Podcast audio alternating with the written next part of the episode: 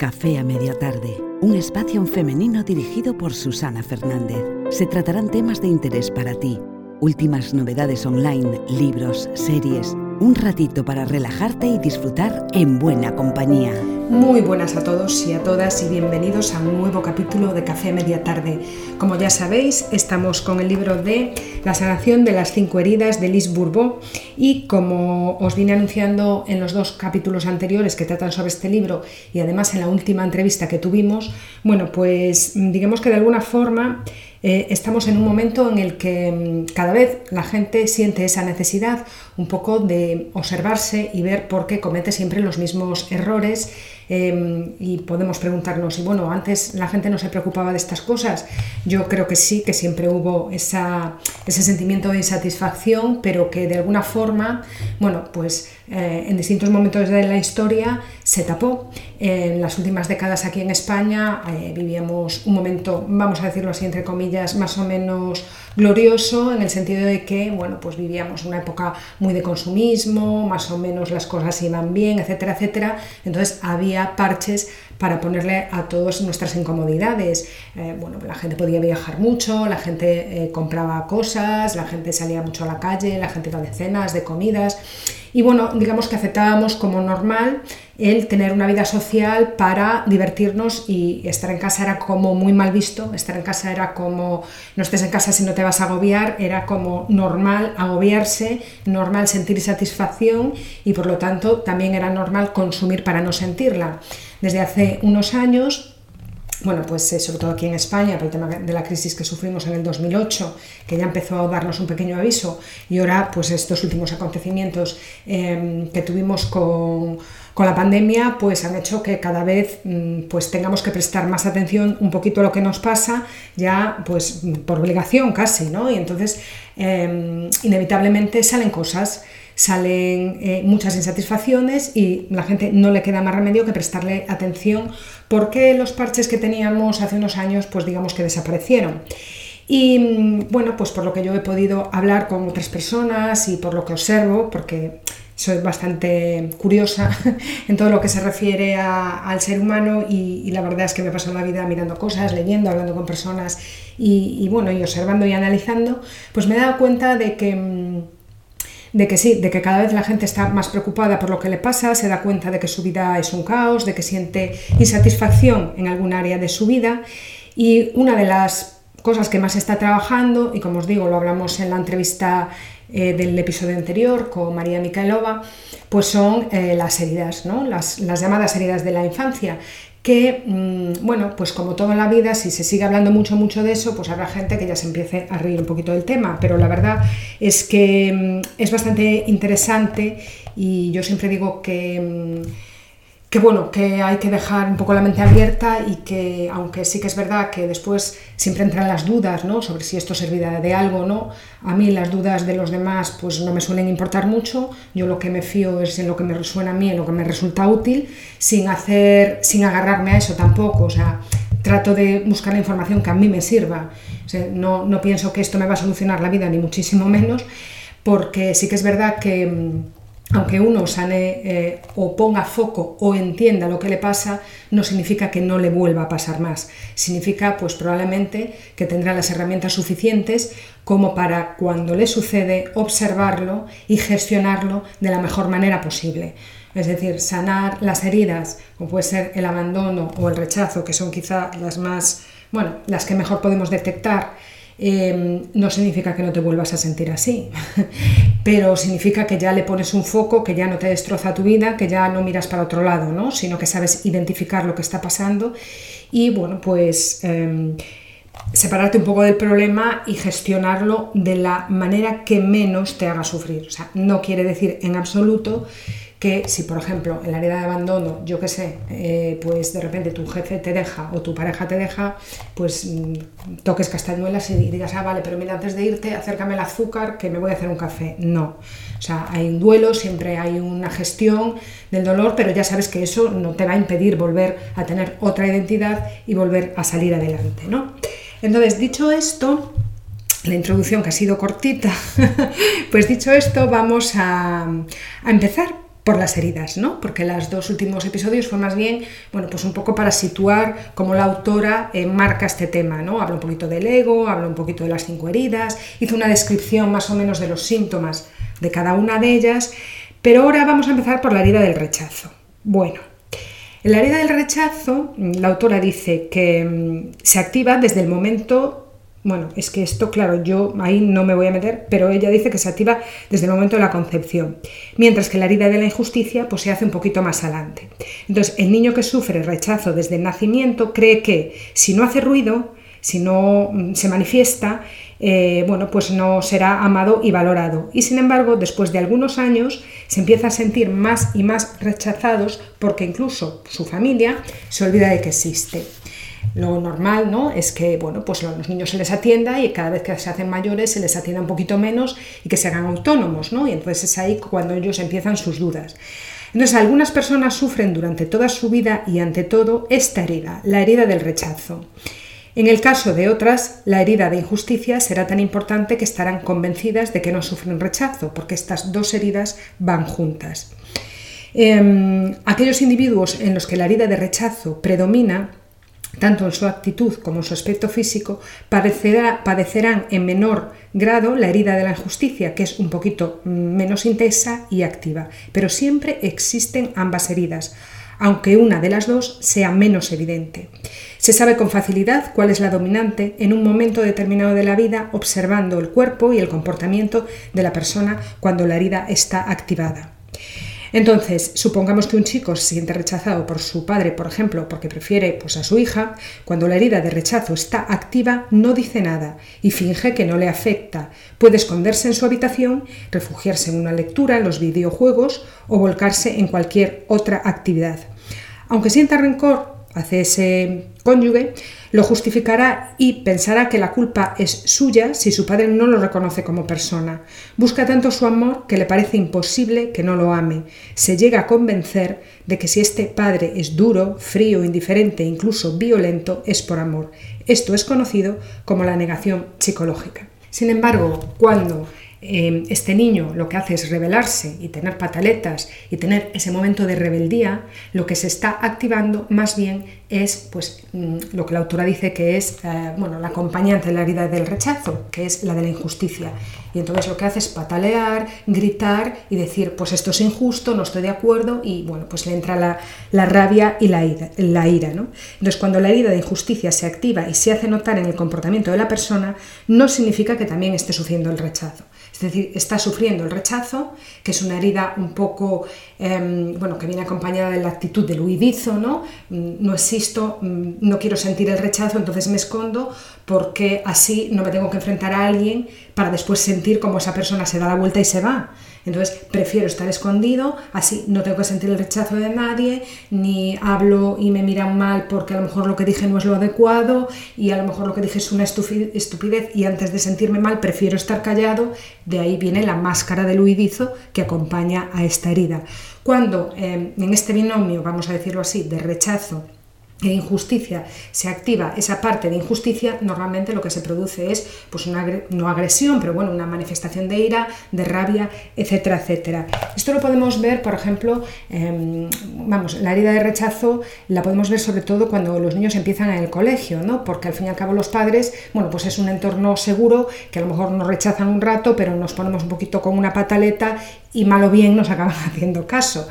Eh, pero cuando empiezan el colegio, por ejemplo, los primeros años, a lo mejor no tanto, porque los niños pues de 0 a 3 años juegan básicamente, pero después empieza una etapa de 3 a 6 años en que aquí en España se, mm, está en la escuela infantil, vamos a decirlo así, y ahí, bueno, pues empiezan a pintar, etcétera, etcétera. Puede sufrir algún episodio de rechazo, pero básicamente los niños juegan y ya empezamos a ver un poquito cómo el niño se siente rechazado, a lo mejor en los primeros años de primaria, cuando empiezan un poco más las exigencias cara a una orientación académica eh, futura, ¿no? Pues empezar a leer a la, edad que tienes que leer, empezar las comparaciones con otros niños, etcétera, etcétera, y a partir de ahí ya puedes eh, empezar a sentir que a lo mejor lo que, lo que estás haciendo no es del todo correcto, no entra dentro pues, de los parámetros que tiene que entrar, y ahí empiezan ¿no? las primeras eh, injusticias o heridas de rechazo. Algunos niños se aíslan y entonces empiezan a decir los padres, pues no sé lo que le pasa, no quiere ir al colegio, está en casa metido, está todo el día viendo la tele y otros tienen unas pataletas horribles porque realmente está ahí manifestándose más la herida de la injusticia. ¿no? Yo, por ejemplo, conocía un caso de una persona que, bueno, ya era mayor, ¿no? Estaba, era adolescente y esta persona sacaba siempre muy, muy, muy buenas notas, era una estudiante muy brillante y suspendió un examen una vez, eh, bueno, pues tendría no sé si 15 o 16 años, o sea, tardó en suspender un examen, quiero decir que llevaba pues un currículum de notazas, esforzándose muchísimo y bueno, pues se sintió tan mal, tan mal, tan mal, tan mal que dejó de estudiar, una, eh, una, una mujer que eh, bueno, pues, eh, era brillante, con una cabeza muy bien amueblada, con una capacidad de relación muy buena, de comunicación, etc. Y bueno, no lo soportó. Entonces ella automáticamente en, en su cabeza lo que pensó es que, bueno, pues que a lo mejor si era rechazada en ese momento con ese examen, no era tan buena como ella creía que era y por lo tanto era muy probable que ese palo, ese mazazo, lo fuera a recibir más veces a lo largo de su vida, con lo cual iba a sufrir mucho, con lo cual mejor me hago invisible. Entonces, esa persona al final consiguió un puesto de trabajo em, en un, vamos, eh, de dependienta y bueno, pues es una persona que sí, que lleva una vida tranquila y aparentemente feliz y bueno, nunca nadie más que ella sabrá si en algún momento ella pues a lo mejor pensó ¿no? que hubiera sido de mí si yo hubiera eh, remontado o hubiera hecho otra cosa o me hubiera animado a superar bueno, pues este dolor, ¿no? No lo sé, no, no, la verdad no, no la conozco tanto como para saberlo, pero sí que es verdad que bueno, solo ella lo sabe. En cualquier caso, es una persona que lleva una vida normal y feliz y no tiene por qué por qué ser de otra forma, ¿no? Pero bueno, a lo mejor sí que alguna vez se lo preguntó. Eso en cualquier caso yo no lo sabré nunca. Pero sí que me, que me llama la atención, ¿no? Eso sería, sería una fuerte activación de una herida de rechazo que en ella tuvo esa manifestación mientras que a lo mejor otra persona hubiera reaccionado de otra manera completamente distinta, ¿no? Em, por ejemplo, yo que sé, eh, pues a veces haces un examen que a ti te parece brillante y, o brillante o que está bien y sales contenta y de repente te encuentras con una nota muy baja, ¿no? Em, bueno, pues en esta, en esta situación, en este escenario, hay muchas maneras de reaccionar. Está claro que ahí se va a activar algo, pero si tú te lo sabes gestionar, que a veces ya te lo sabes gestionar, te sorprende como hay chavales que se saben gestionar esto muy bien, lo cual quiere decir que ya tienen una herramienta para toda la vida, ¿no? Y dicen, oye, ¿qué, qué pasó aquí? ¿no? ¿Qué, ¿Qué, problema hay? Porque a mí me salió bien, ¿dónde está el error? ¿no? Pero vamos, ese primer impacto de decir, ¿cómo puede ser si yo salgo contento de un examen, que yo tenga esta nota, pues en vez de hundirte, pues hablamos con el profesor y que nos explique, eh, a ver, ¿por qué? Porque a lo mejor es una tontería que yo pensé que hice bien y que digo, pues sí, tienes razón, porque esto no era lo que me preguntabas o lo que fuera, ¿no? Y entonces ahí, bueno, pues esa herida de rechazo eh, acaba de encontrar una herramienta para entender lo que ha pasado y comprender que no soy yo, sino que he cometido un error y no pasa nada, ¿no? Pero el problema también es que muchas veces estamos, em, bueno, pues en una sociedad donde el error se tolera más bien poco, porque ya no solamente es la herida de rechazo, si es que tú eres una persona que siempre haces todo bien y de repente un día metes la pata, está claro que los focos van a ir a tu persona, no al que mete la pata habitualmente, con lo cual el hecho de no meter la pata nunca no es un síntoma de felicidad para toda la vida ni de garantía de estabilidad emocional, sino que a veces es todo lo contrario, ¿no? Hay que ver esas personas que nunca fallan en nada, ¿por qué no fallan en nada? Hay mucha gente que no falla en nada porque huye de todo y hay mucha gente que no falla en nada porque vive para no fallar en nada, ¿no? entonces ahí nos encontramos con un verdadero problema. Sin embargo, la gente, yo también conozco a gente, supongo que vosotros conoceréis a alguien en algún momento que reconozca, incluso se ría un poco, ¿no? De decir, jolín, es que aquí no doy, no, no, no me sale, esto no me sale, me equivoco cada dos por tres, pero que se lo tome con buen humor y que esté intentando cada vez hacerlo mejor. Esa es otra herramienta muy positiva, ¿no? Entonces, la herida de rechazo ya viene, eh, venimos coleando con ella y, es bastante dolorosa. Porque, porque bueno, em, yo me acuerdo una vez también en mi caso, ¿no? que a mí se me daba muy bien la filosofía, Y, y, resulta que una vez salí del examen, me tiré a la piscina totalmente, ¿no? Y entonces hice una comparativa, no me acuerdo qué era de Platón y no me acuerdo de qué más. Hice una comparativa ahí brutal y yo decía, va, por el 10, voy a por el 10, la nota peor de mi vida, ¿no? Y entonces yo ahí dije, bueno, no sé si es que me saltó el orgullo, yo no sé lo que me saltó, pero dije, bueno, no, no, no, todavía no me vas a decir que este examen lo suspendí. Entonces hablando con el profesor, hablé con el profesor y me dijo, bueno, es que me acabas de comparar esto con esto y esto sería muy discutible. Es muy discutible esto que estás diciendo aquí. Esto daría para hablar tres horas y no es lo que te estoy pidiendo. Entonces, si yo a todo el mundo que le hago unas preguntas me van a contestar haciendo unas disertaciones, yo no estoy cumpliendo con los objetivos que tengo que cumplir, que es comprobar que os sabéis esta materia. Entonces, yo con esa explicación la conclusión que saqué es, ah, vale, es decir, yo he planteado un tema mm, de, mm, sí, un debate que podría hacerlo con el profesor, pues tomando un café, por ejemplo, ¿no? Y no quiere decir que el debate esté mal, quiere decir que estoy haciendo un examen en el que se me preguntan cinco cosas y yo tengo que contestar esas cinco cosas. Entonces yo razonando en mi cabeza no dejé que eso me influyera, porque entendí que tenía razón. Eh, mm, podemos estar de acuerdo o no con el método de, examinación, pero lo que está claro es que este señor tenía que hacer cinco preguntas y yo tenía que contestar cinco preguntas. Y si quería debatir sobre Platón o lo que fuera, pues me tomaba un café con el señor y debatía con eso. ¿no? Entonces, creo que tener herramientas para llegar a entender cuál es el fallo ¿eh? es, fundamental, porque em, el error no es un error tuyo que no sepas y que seas imperfecta, es que te pueden faltar cosas para comprender lo que ha pasado ahí. O sea, cuando hay un error es porque algo ha fallado. Pues vamos a ver lo que ha fallado. Que a lo mejor ha fallado algo de lo que yo no me puedo hacer cargo bueno, pues tiro la toalla, o sea, tampoco me voy a, humillar y a darme cabezazos contra la pared. Si yo no puedo correr, pues no sé, durante media hora porque no me da la vida o porque no tengo un buen pulmón, pues digo, pues lo dejo y me voy a hacer otro tipo de ejercicio, ¿no? O sea, tampoco pasaría nada. El problema es estas expectativas que nos ponemos y que pensar que el hecho de que yo no sepa saltar al potro significa que soy una persona indeseable, hombre, pues no, no sé saltar al potro, pero a lo mejor sé hacer otras cosas que son útiles y que hay otra persona que me las agradecería, incluso que con el tiempo estaría dispuesta a pagarme por ello. ¿no?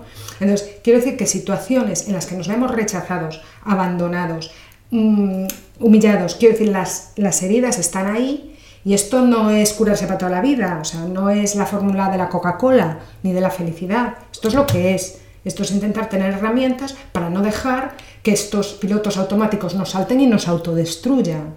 Pero bueno, no vas a convertirte en otra persona de repente, o sea, eso lo sabemos todos. O sea, todas estas cosas en las que podemos eh, indagar y podemos leer, pues este libro, otro, otro, yo siempre lo digo, por lo menos yo lo veo así, no es la fórmula de la felicidad, es decir, ostra, voy a prepararme, voy a ver si esto me funciona, voy a, o me da igual lo que diga el de al lado y el otro, y saldrá otro que decía menuda bobada, y otro que dirá lo que, vale, lo que quieras, pero yo voy a ver, porque oye, a lo mejor saca algo de aquí, y a lo mejor a día de hoy no me hace falta porque estoy más o menos bien, pues que el día de mañana me cae una roca, y yo por lo menos diré, ah, pues yo había leído una vez en aquel libro esto, esto y me tuvo mucho sentido, pues lo voy a poner en práctica, o por lo menos a autoobservarme, a ver qué sale de aquí, ¿no?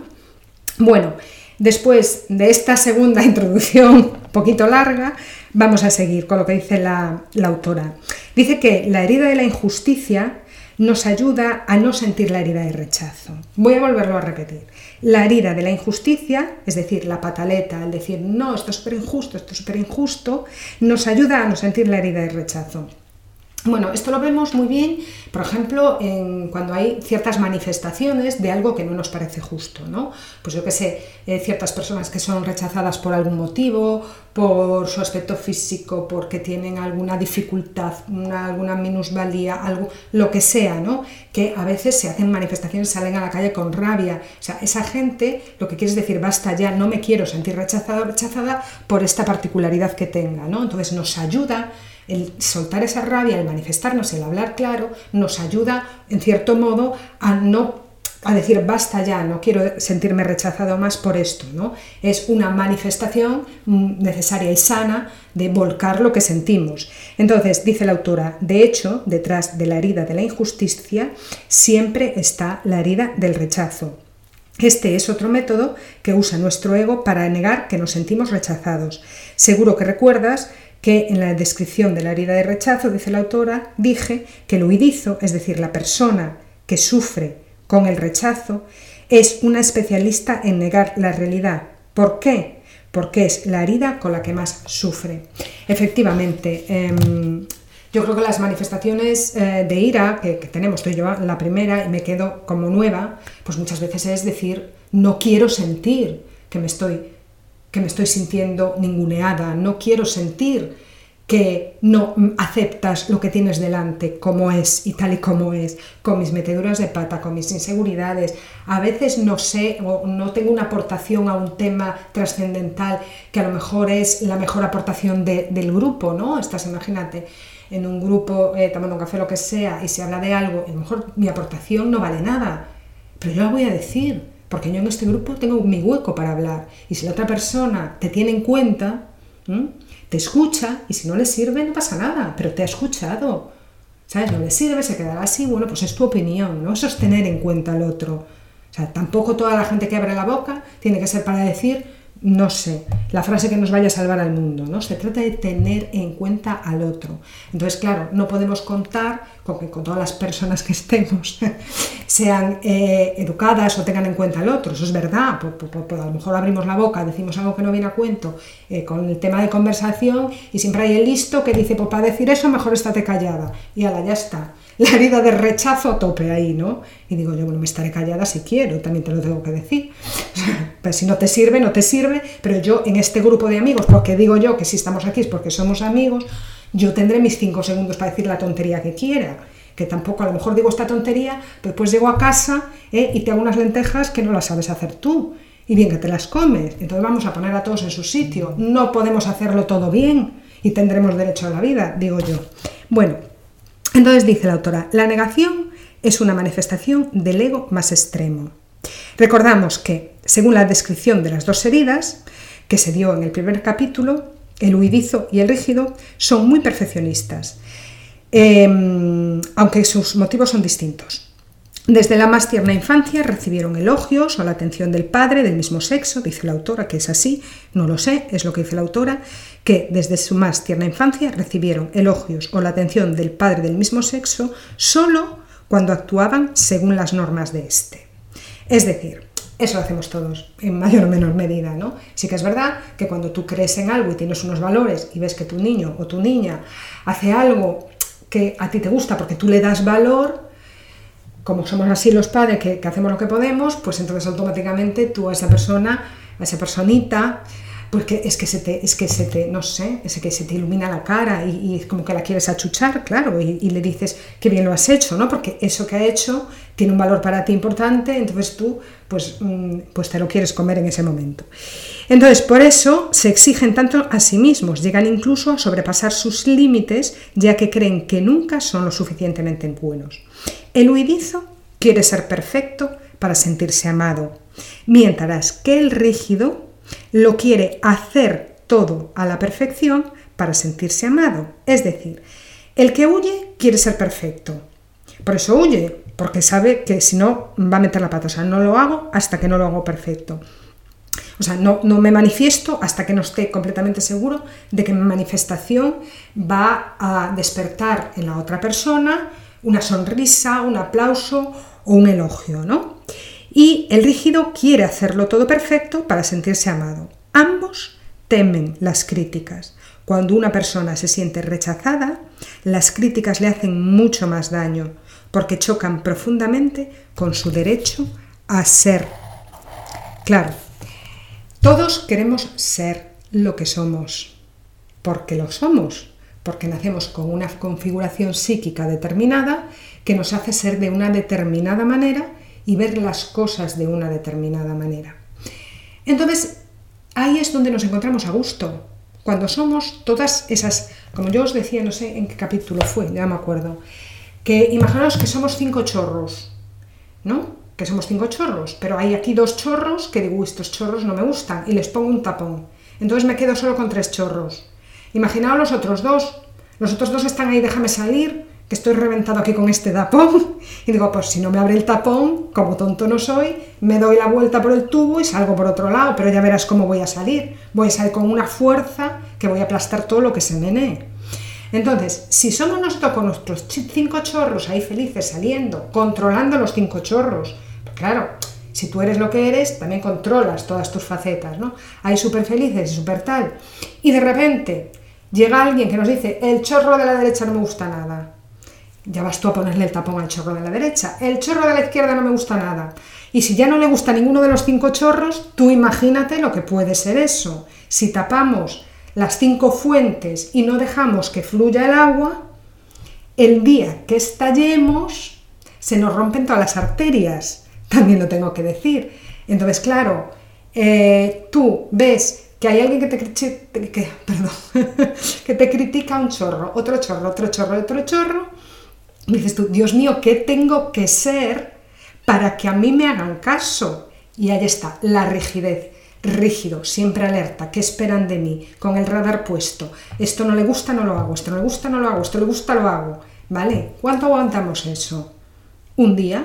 dos días, porque tal y como lo estoy describiendo, seguramente estáis pensando, esto no lo aguanta nadie. Pues es muy probable que llevemos toda una vida haciendo esto y no nos estemos dando cuenta. Entonces, claro, em, mm, como ellos, lo que dice aquí la autora, eh, la crítica, la crítica eh, choca con su querer ser, con el derecho que tienen a ser. Y digo, ¿qué hago? ¿Dejo que me critiquen y lo paso fatal porque me van a rechazar? ¿O soy como soy y aguanto ya lo que me echen y que me llamen de todo? Y eso es ahí el aprendizaje que tenemos que hacer.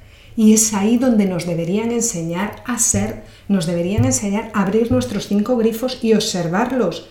Este grifo a mí me conviene porque me, no sé, pues tengo un grifo que es el grifo pues de, la, perdón, de la simpatía. Digo, vale, este, este grifo a mí me viene bien porque soy simpática y hago amigos. ¿No? Vale, entonces este me gusta. Ah, pero tengo al lado otro que es que tengo un mal genio, este ya no me viene tan bien.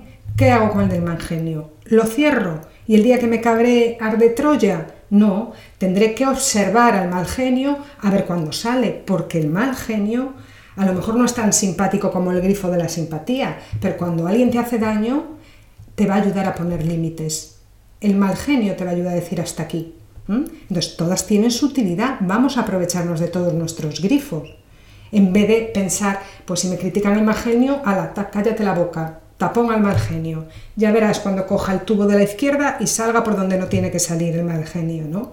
Entonces, es ahí cuando nos tendrían que enseñar a observar nuestros grifos, a observar nuestros grifos y querernos con nuestros grifos. Ojo, que, que a mí me quieran con mal genio, por ejemplo, no quiere decir que me lo aguanten, porque también hay veces que abro el grifo de más y digo, pero ¿por qué esta gente me tiene que estar aguantando? Entonces ahí está bien que la otra persona, si también entiende lo que es el ser, diga, oye, aquí te estás pasando un poco. Y yo eso no puedo entender como una crítica, tengo que entenderlo como este grifo, lo tengo que cerrar un poco porque estoy ofendiendo al de enfrente.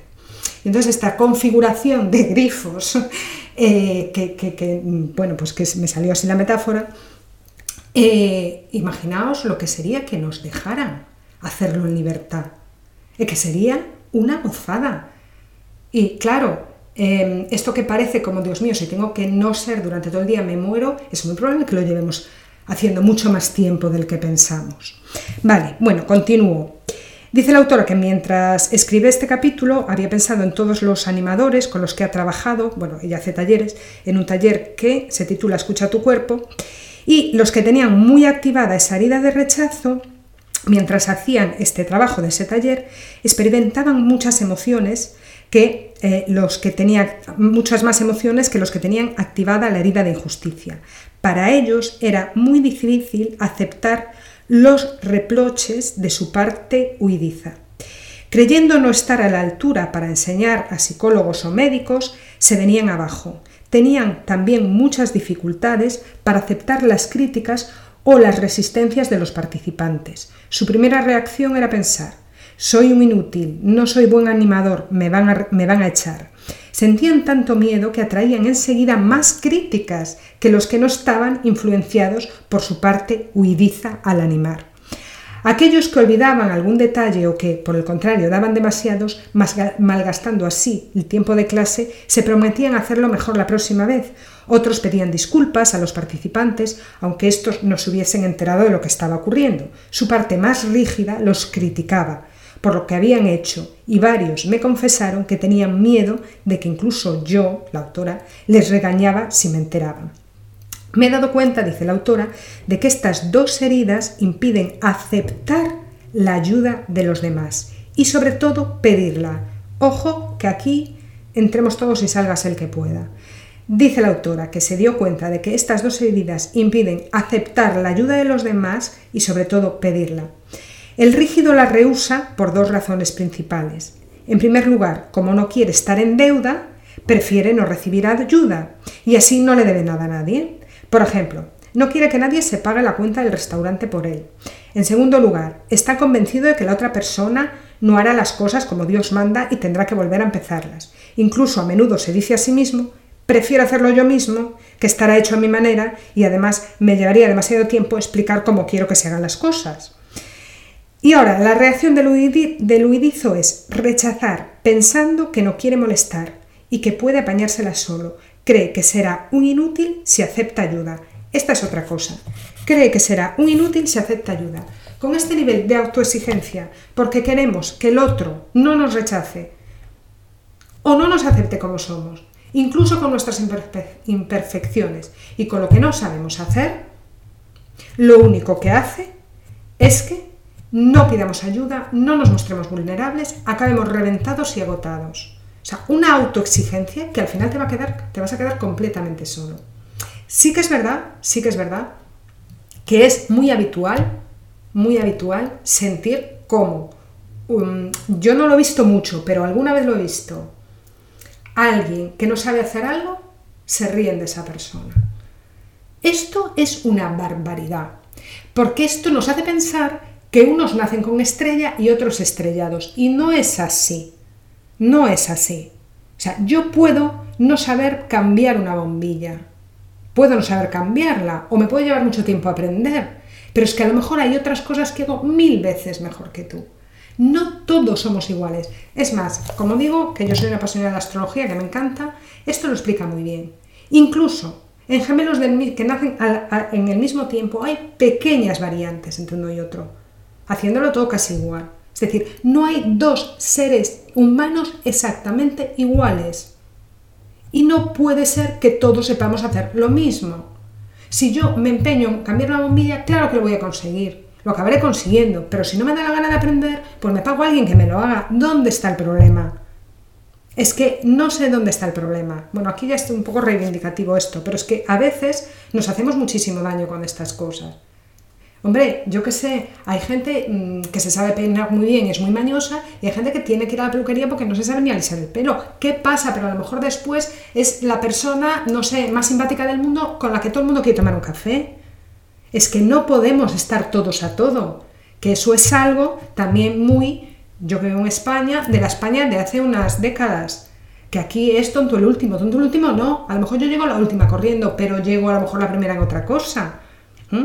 Entonces, vayamos ya a, empoderarnos un poco en este sentido, ¿no? Y a sacar un poco la, la fuerza que tenemos dentro, que la tenemos todos, sobre todo cuando nos tocan las narices. Bien, cuando alguien insiste y acaba por aceptar, será porque, según él, si rechaza la ayuda, molestará más, aún más, que si la acepta. No quiere, bajo ningún concepto, molestar a los demás y se considera poco importante para recibir ayuda.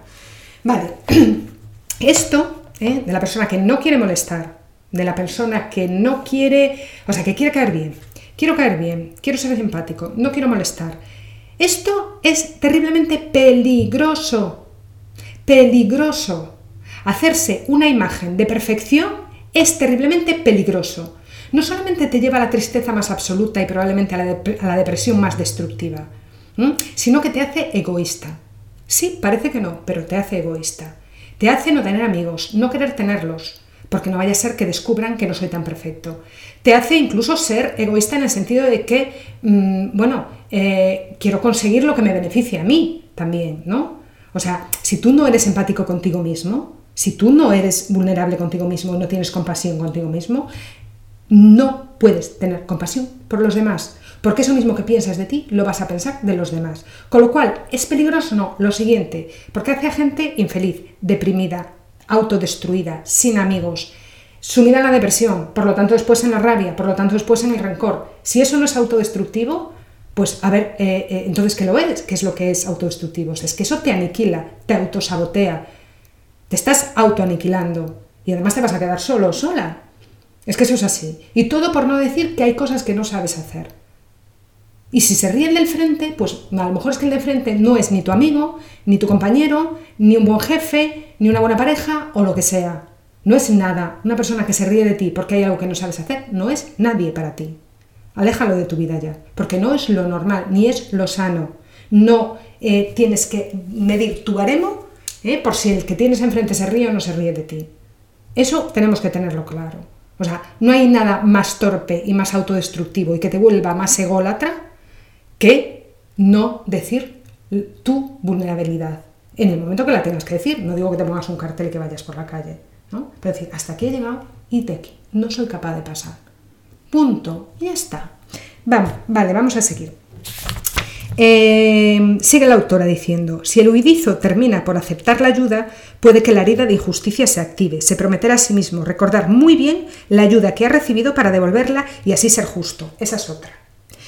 Esa es otra que encima, bueno, pues está bien tener en cuenta la persona que te ha, que te ha ayudado, pero encima nos sentimos de deuda por toda o sea, para, toda la vida. Y aparte no solo eso, sino que es muy común, muy común, y yo ya lo he oído más de una vez, decir, sí, sí, este no viene conmigo nunca a ningún lado, pero después me pedirá favores. Chica, vamos a ver, es que a lo mejor la persona no es de salir de casa. Eh, es que a veces no nos observamos lo que nos decimos. A mí lo que me extraña es que estemos todavía todos eh, mm, normales, ¿eh? Me, extraña bastante. Pero bueno, así es que también ahora cada vez la gente necesita más depurar todo esto. Es que no es magia, no es una cuestión de moda, es que la sociedad lo está pidiendo a gritos, porque antes lo tapábamos todos. Había alcohol para aburrir, salíamos de noche a lo que fuera, comidas las que nos diera la gana, y ahora mismo todo eso se cortó y ahora, ahora estamos cansados ya de luchar contra nosotros mismos porque no nos aguantamos. ¿Cómo nos vamos a aguantar? Si es que estás leyendo esto y estás observando y estás pensando a la vez, haciendo estas tres cosas a la vez, leyendo, observando y pensando. dices tú, es que lo raro es que todavía sigamos en pie sin un hígado estropeado y sin un riñón, no sé. Es que tendríamos que hacerle una oda a nuestros órganos que sobreviven todavía con la caña que les metemos. Vale. Bien, entonces, eh, habíamos dicho esto, ¿no? Conclusión, la herida de rechazo se sitúa siempre en el dominio del ser. Esto lo dijo la autora antes y la persona se juzga a sí misma por ser de una determinada manera o tiene miedo a ser juzgada. Sin embargo, la herida de la injusticia concierne más bien al tener y al hacer. El individuo teme tener menos o más que los demás, teme hacerlo peor o mejor que los demás. El miedo a ser criticado o a verse sorprendido o a verse sorprendido cometiendo errores es algo que tienen en común las dos heridas. Para satisfacer a nuestras heridas queremos que todo sea justo y equitativo. Debemos hacer con mayúscula lo correcto para ser con mayúscula aceptable. El ego no puede comprender que solo la justicia divina existe y que la ley de caso a efecto siempre se cumple. Vamos a ver cuánto tiempo llevamos porque en este capítulo quedan, em, bueno, queda, queda un poquito. Vamos a avanzar un poquito más, pero ya lo vamos a dejar porque si no eh, así nos queda más o menos equilibrado con el siguiente. Bien, entonces, si una persona no estuviese influenciada por ninguna herida, la reacción natural sería, por ejemplo, que amable al ofrecerme ayuda, acepto encantado, y no tendría esa sensación de estar en deuda con la otra persona. En una situación en que la rechazas, en que rechazas la ayuda de alguien, compruebas o deberías comprobar si tu rechazo viene de una necesidad o si es por miedo a algo, porque nuestro ego usa métodos tan sutiles para influenciarnos que debemos estar muy atentos para darnos cuenta de ello. Voy a volverlo a repetir. Si en una situación tú rechazas la ayuda, hay que comprobar si ese rechazo viene de una necesidad, es decir, no, mira, te la tengo que rechazar por un motivo de peso, o si es por un miedo. Hay que ver eso, ¿no? Rechazo ayuda pues porque no me viene bien, no es lo que necesito. Te lo agradezco, pero mm, estuve pensando que quizá no es esa la solución. ¿O por qué lo estás rechazando? ¿Mm? Eso estaría bien observarlo. Recuerda que cuando se activa una herida ya no eres tú quien dirige tu vida. es el ego. Es solamente ese pequeño ego que siente esa emoción y te está intentando defender. ¿Cómo? Reaccionando, huyendo, pensando lo peor que te puede pasar, en que le vas a tener que devolver el favor, en que todo el mundo se va a enterar de que tienes una debilidad y pa pa pa pa pa pa pa pa, pa porque la lista es interminable. Si una de las cinco heridas del alma te hace sufrir, eso quiere decir que no estás escuchando tus necesidades. Sobre el tema de las necesidades me gustaría hablar un día, porque esto también tiene tela. Para mí es la base de muchas de las cosas que nos hacen sufrir. Porque además, no, tener que eso se representa mucho en astrología con Venus, donde tenemos Venus. Yo ya sé que esto puede parecer muy friki, pero yo os aseguro que mmm, hay mucha verdad allí, te sitúa de una manera brutal. Bien, eh, la autoaniquilación, no hacer eh, caso a tus necesidades es autoaniquilarte tu placer, tu bienestar. Todos tenemos que sentir placer, y no estoy hablando del sexo, de la comida o de lo que sea, sino placer de sentirnos vivos y serenos, el placer de disfrutar de estar vivos. Ese placer te lo da mmm, el atender tus necesidades. Está claro que no les podemos atender a las 24 horas porque si no estaríamos todo el día pues en una playa comiendo, no sé, eh, tomando coco o lo que sea. No, habrá momentos en que haya que decir, bueno, pues tengo que ponerme al lío. Pero tienes que tener tu parcela para atender tus necesidades. Si no atiendes tus necesidades y vives en contra de lo que necesitas para estar bien, te estás autoaniquilando, te estás destruyendo, porque es imposible. Para ser, tienes que tener placer. Es imposible, si no, no se puede vivir. No se puede vivir así, acaba, acabas mal. Entonces, eh, bueno, pues dice la autora que recordemos, si recordamos que el ego hace todo lo posible por demostrarse y demostrar a los demás que existe, porque lo hace, porque está ahí, esa es su labor. Su labor es defendernos. Lo hace mal el pobrecito mío porque no sabe más, no sabe más, pero esa es su labor. A ver, él cumple su función, las cosas como son. Somos nosotros, que somos más listos, decir, ¿qué me estás diciendo tú aquí? a ver qué me estás diciendo. No me vayas a fastidiar el día. Bien. Entonces, eh, voy a volver a repetir que me perdí. Si recordamos que el ego hace todo lo posible por demostrarse y demostrar a los demás que existe, la herida de rechazo es para él la peor de todas. Es la que le da mayor sensación de no tener derecho a existir. ¿Cómo os quedáis? Pues es así. La herida de rechazo, además, es una, bueno, por lo que significa la palabra rechazo, es, mm, cae de cajón y tiene su lógica. Si te sientes rechazado, te estás diciendo, no tengo derecho a la vida. ¿Por qué? Si alguien me rechaza, cuando alguien te rechaza, ¿qué haces? Te vas, ¿no? Pues si te están rechazando, te estás diciendo, no tengo derecho. No tengo derecho. Es que es muy fuerte, ¿eh? es bastante fuerte.